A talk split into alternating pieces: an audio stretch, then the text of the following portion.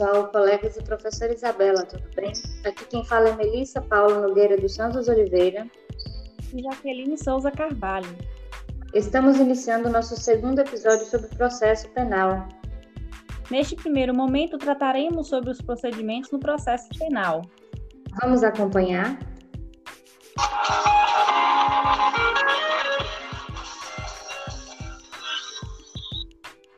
Procedimento. O que é?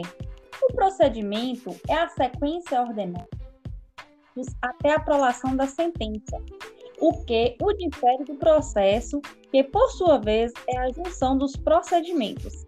Existe no Código de Processo Penal, bem como em leis processuais penais especiais, a previsão de diversos procedimentos. Com isso, existem, conforme elenco o artigo 394 do CPP, do CPP os procedimentos comuns e os procedimentos especiais, de modo que os procedimentos comuns são a regra no processo penal. Os procedimentos especiais configuram as exceções.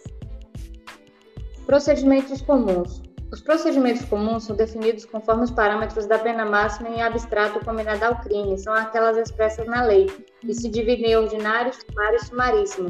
Será procedimento comum sempre que o caso não exigir o procedimento especial. Cabe ressaltar que as penas de multa são indiferentes para a determinação do procedimento a ser seguido. Em contrapartida, as qualificadoras, bem como as causas de aumento e diminuição de pena, interferem na definição do tipo de procedimento a ser seguido, uma vez que alteram ou modificam os limites máximo e mínimo das penas em abstrato. Da mesma forma, se houver concurso de crimes, haverá a soma das penas em abstrato para a definição do procedimento. Procedimento ordinário Será definido o procedimento ordinário sempre que a pena máxima combinada em abstrato ao delito for maior ou igual a quatro anos. Inicia-se com o oferecimento da denúncia ou queixa, que poderá ser recebida ou rejeitada. Se rejeitada, caberá recurso em sentido estrito. Se aceita, prosseguirá com a citação do acusado, abrindo-se prazo de 10 dias para queixa apresente defesa escrita. Se a citação ocorrer por edital, o prazo será outro. A resposta à acusação é peça obrigatória e deve conter todas as matérias de defesa e o arrolamento de no máximo oito testemunhas.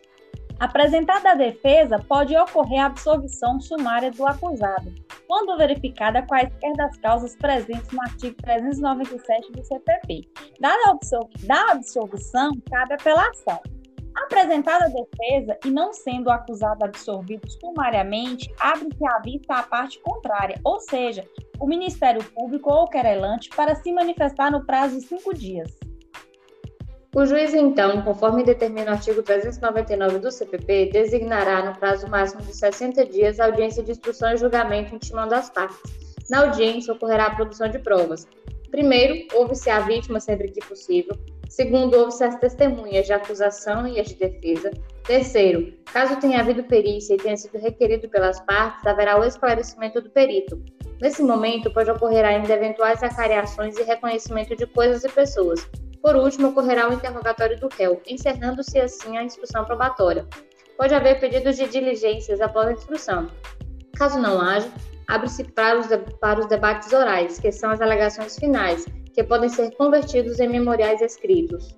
Se as alegações finais forem orais, o juiz proferirá a sentença em audiência, se, contudo, em razão da complexidade, forem convertidos em memoriais escritos, estes devem ser apresentados em prazos sucessivos, cinco dias para a acusação e cinco dias para a defesa. Deste modo, a sentença será então prolatada por escrito no prazo de dez dias. Procedimento sumário. Será definido o procedimento sumário sempre que a pena máxima combinada em abstrato ao delito for inferior a quatro anos e não haja previsão do procedimento especial. Este procedimento busca simplificar a finalização do procedimento ordinário. As infrações de menor potencial ofensivo também estão sujeitas ao procedimento sumário, sempre que o caso for complexo ou o acusado não foi encontrado para ser citado pessoalmente. O que diferencia o procedimento sumário do procedimento ordinário é o fato de que a pena ela deve ser menor que 4 anos, o número máximo de testemunhas arrolada é 5, o prazo para designação de audiência é de 30 dias. Não há previsão de requerimento de diligências, não há ainda a possibilidade de conversão das alegações finais em memoriais escritos ou a conclusão dos autos para a sentença, uma vez que a regra é a oralidade para tornar o processo mais célebre. Procedimento sumaríssimo. O procedimento sumaríssimo será definido sempre que a pena for menor ou igual a dois anos, para as contravenções penais e as infrações de menor potencial ofensivo. É o procedimento adotado pelos juizados especiais criminais, com previsão na Lei 9.099 de 95, buscando celeridade e simplificação do processo. Cabe frisar que no procedimento sumaríssimo, caso ocorra prisão em flagrante, só será lavrado o auto de prisão se o acusado, conduzido à delegacia, não assinar o termo de compromisso de comparecimento aos atos do processo.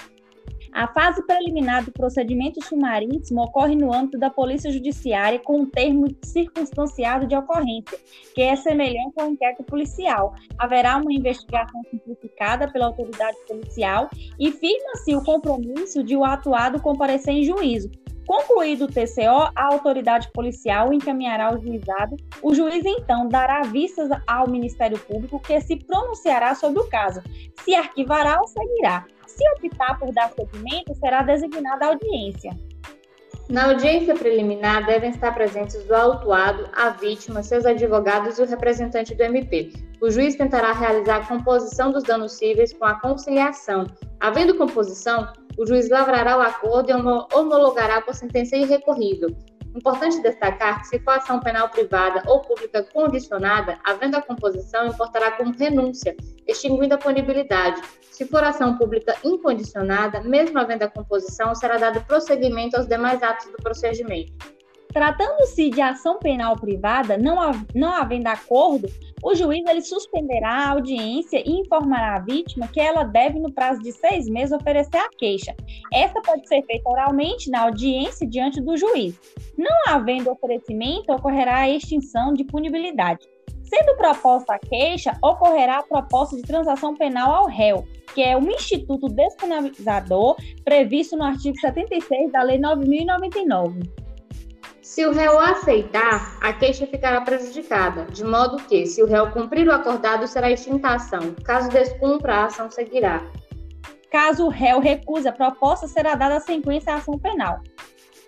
Tratando-se, por sua vez, de ação penal pública, independendo se condicionada ou incondicionada, ocorrerá a proposta de transação penal pelo MP. Antes de aceitar ou recusar, o réu deve ser informado quanto aos efeitos da transação, quais sejam não implicará reconhecimento de culpa, não gera antecedentes criminais, não gera reincidência. Contudo, ele não poderá se submeter à nova transação no prazo de cinco anos. Se a transação for aceita, o juiz proferirá a sentença homologatória e aguardará o cumprimento da transação. Se cumprida, ocorrerá a sentença extinguindo a punibilidade. Se descumprida, o MP deve oferecer denúncia prosseguindo com a ação. Se a transação for recusada, ocorrerá o oferecimento da denúncia oralmente. O juiz então designará audiência de instrução e julgamento, onde definirá se recebe ou não a denúncia. Se a causa for complexa a ponto de dificultar ou impedir a oralidade, o juiz reunirá os autos e encaminhará ao juízo comum no procedimento sumário para que haja o prosseguimento com a denúncia escrita. Oferecida a denúncia ou queixa, o juiz designará a audiência de instrução, havendo ainda a possibilidade de suspensão condicional do processo. É a transação penal, um instituto despenalizador, e ocorre nos casos em que há um processo com denúncia ou queixa recebida, referente a um crime com pena mínima inferior a um ano. O processo será suspenso por um período de dois a quatro anos, em que o réu deverá cumprir determinadas condições impostas, conforme determina o artigo 89 da Lei 9.099. A suspensão deve ser ofertada e, caso o MP não o faça, deve apresentar justificativa pelo não oferecimento. A suspensão ela pode ser revogada sempre que o réu praticar atos que geram revogação. Oferecida a denúncia ou queixa, o juiz designará audiência de instrução e julgamento, sendo citado e entregue ao réu, na audiência preliminar, uma cópia da acusação, demonstrando a ciência do réu. Se, contudo, ele não comparecer à audiência preliminar, deverá ser citado pessoalmente.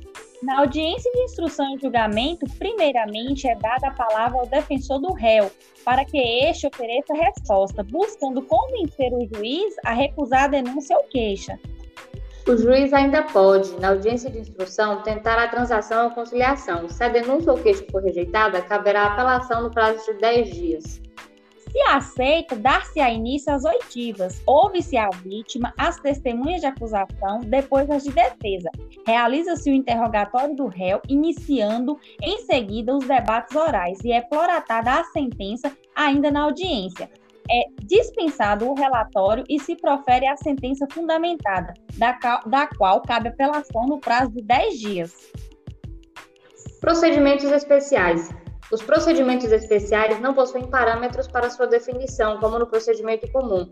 Estes possuem regramento próprio, previsto no CPP ou em leis específicas. Existem diversos tipos de procedimentos especiais, apresentaremos alguns deles é, procedimento especial dos crimes funcionais. Está disposto no artigo 513 seguintes do CPP, refere-se aos delitos praticados por funcionários públicos, são os crimes funcionais.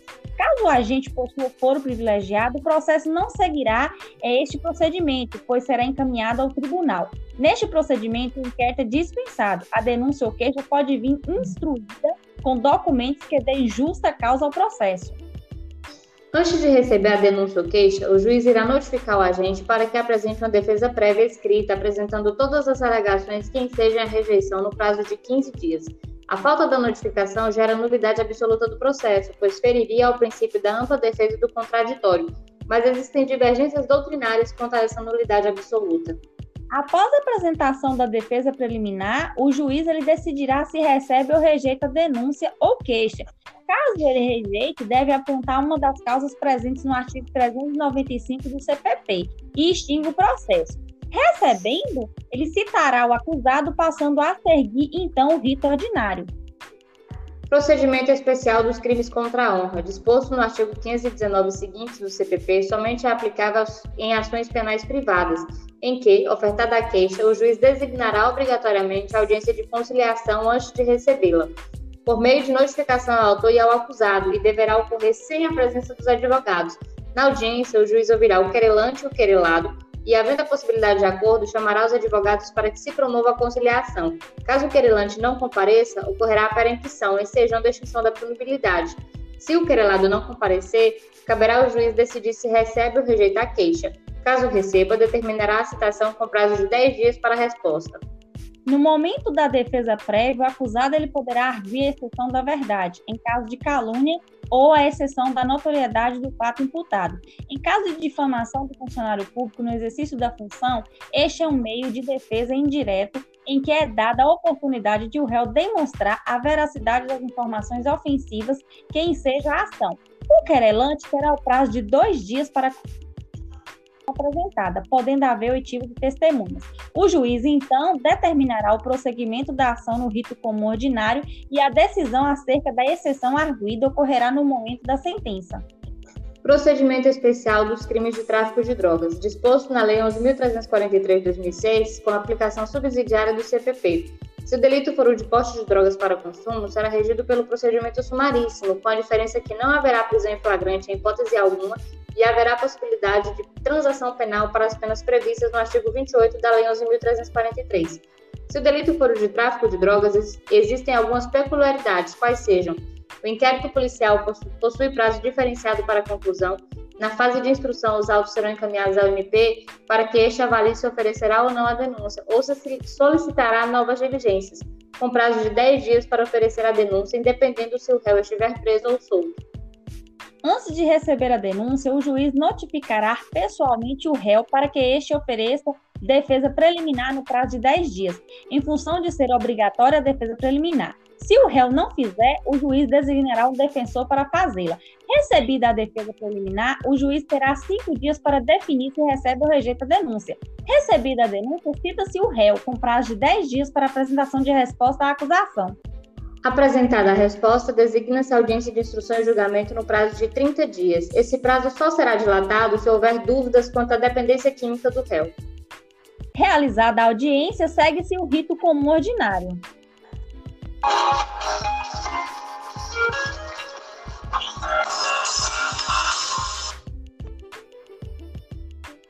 Neste segundo momento, trataremos sobre sentença penal, coisa julgada e preclusão. Sentença penal. O que é? A sentença penal é uma decisão que encerra o processo, definitiva quanto ao mérito, julgando procedente ou improcedente a acusação, solucionando a causa.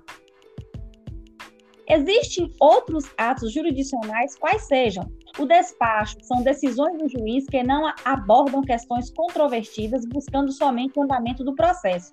As decisões interlocutórias simples abordam questões controvertidas, mas não tratam o mérito principal, resolvem sobre a regularidade do processo.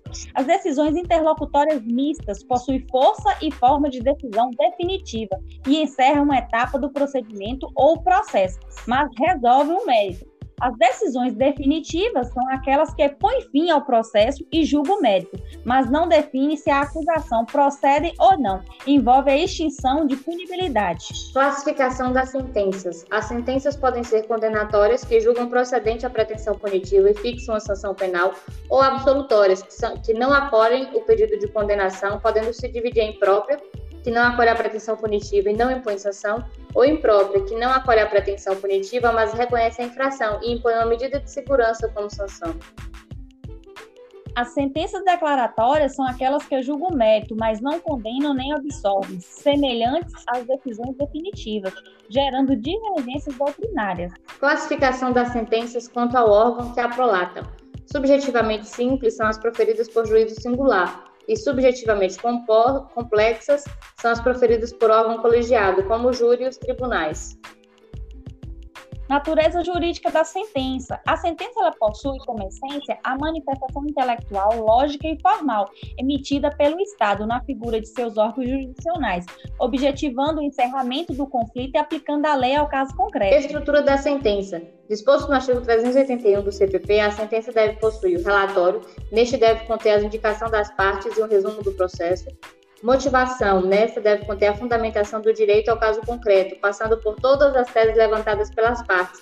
O magistrado é livre para decidir, desde que motivadamente. E o dispositivo, que é a decisão propriamente dita, condenando e definindo a aplicação da pena ou absolvendo o réu. Princípio da correlação. Este princípio preconiza que os fatos descritos na denúncia ou queixa devem se relacionar com o fato pelo qual o réu está sendo condenado, limitando o juiz aos fatos narrados na peça acusatória. O juiz ele não pode decidir de forma diversa.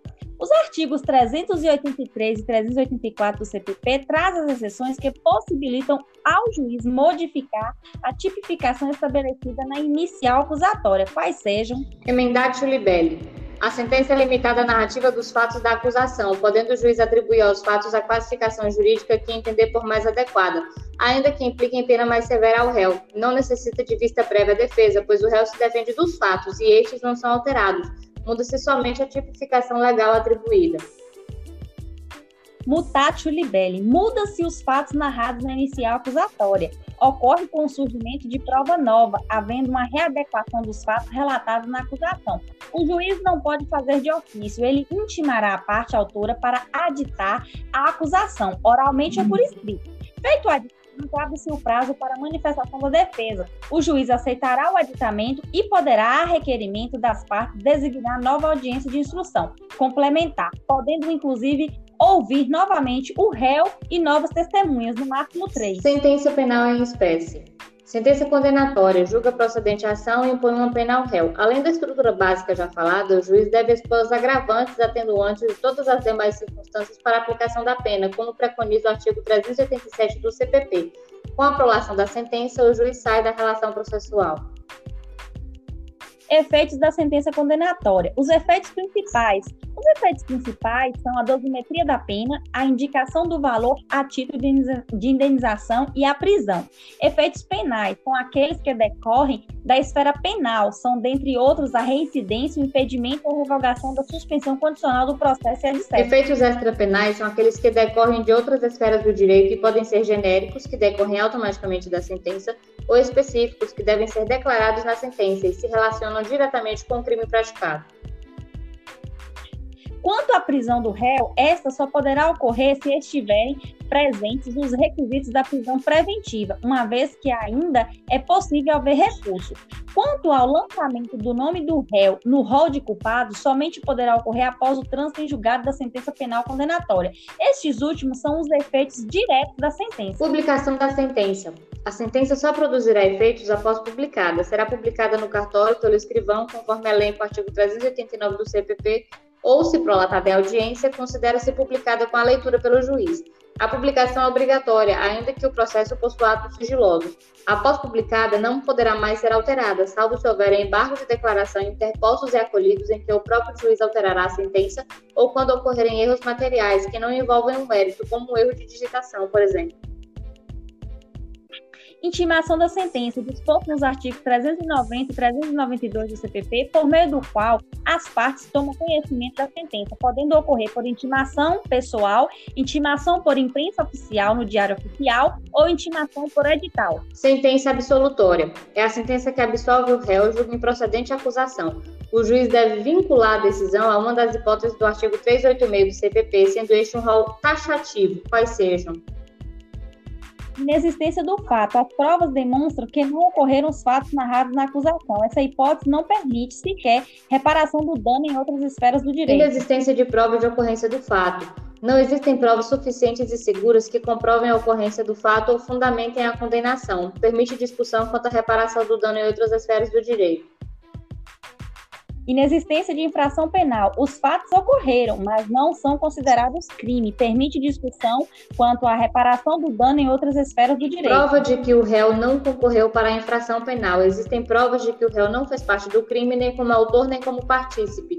Não cabe discussão quanto à reparação do dano em outras esferas do direito inexistência de prova da concorrência do réu na infração penal. Os fatos ocorreram, mas não foi possível comprovar a autoria ou participação do réu. Permite discussão quanto à reparação do dano em outras esferas do direito. Reconhecimento de excludente de ilicitude ou culpabilidade. Demonstra a inexistência do crime por falta de elementos. Permite discussão quanto à reparação do dano em outras esferas do direito Provas insuficientes para a condenação. Não existe provas sólidas para a condenação. Permite discussão quanto à reparação do dano em outras esferas do direito. Efeitos da sentença absolutória. Estão dispostos no artigo 386 do parágrafo único do CPP, quais sejam: se o réu estiver preso, deve ser posto em liberdade, ainda que caiba recurso à sentença. Se houverem medidas cautelares impostas, devem ser cessadas. Serão aplicadas as medidas de segurança cabíveis aos inimputáveis. É importante destacar que o réu, mesmo absolvido, ainda pode interpor apelação buscando a modificação do fundamento legal de sua absolvição, visando a coisa julgada em outras esferas do direito. E se o réu esteve preso e pagou fiança, essa deverá ser restituída somente após o trânsito julgado da sentença absolutória. Coisa julgada é a decisão imutável e irrevogável. A coisa julgada é garantia constitucional individual, reforçada pelo princípio do non bis in idem, que determina que o réu não será julgado novamente pelo mesmo ato diz respeito à sentença propriamente dita, pois refere-se ao julgamento do mérito em si, tornando-o imutável. Pode ocorrer de duas formas: pelo decurso do prazo recursal em branco ou pela apreciação definitiva do recurso. A coisa julgada não é efeito da sentença, é uma qualidade dessa, o qual o fato já foi definitivamente julgado. Pergunta-se, a imutabilidade ela é absoluta? A imutabilidade da sentença condenatória não é absoluta. É possível sua modificação mediante a revisão criminal. A coisa julgada é um direito do réu, assim só cabe a revisão criminal se for a seu favor. Essa revisão não é um recurso, é uma ação autônoma que só irá alterar a coisa julgada se for para benefício do réu, razão pela qual não se admite revisão criminal em sentença absolutória. Conclui-se que ambas as sentenças absolutória e condenatória fazem coisa julgada, porém somente a sentença absolutória faz coisa plenamente julgada e imutável. Preclusão. A preclusão é uma limitação dos atos processuais praticados pelas partes. Cada ato tem seu momento oportuno para ser praticado, sob pena de se perder o direito de se manifestar no processo, naquele momento busca efetivar a segurança jurídica e a celeridade processual e possui duas vertentes, quais sejam a subjetiva, refere-se à perda de uma faculdade processual que a parte tem de se manifestar ou não, e objetiva, refere-se à impossibilidade de se praticar um ato processual já ultrapassado. Quando se trata da sentença e a parte perde o prazo para interpor recurso, ocorre a preclusão quanto ao ato, gerando a coisa julgada da sentença.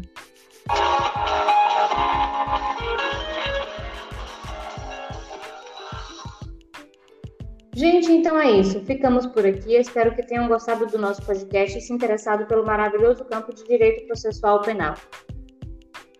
Contamos com o roteiro próprio. Excelente dia a todos e até breve.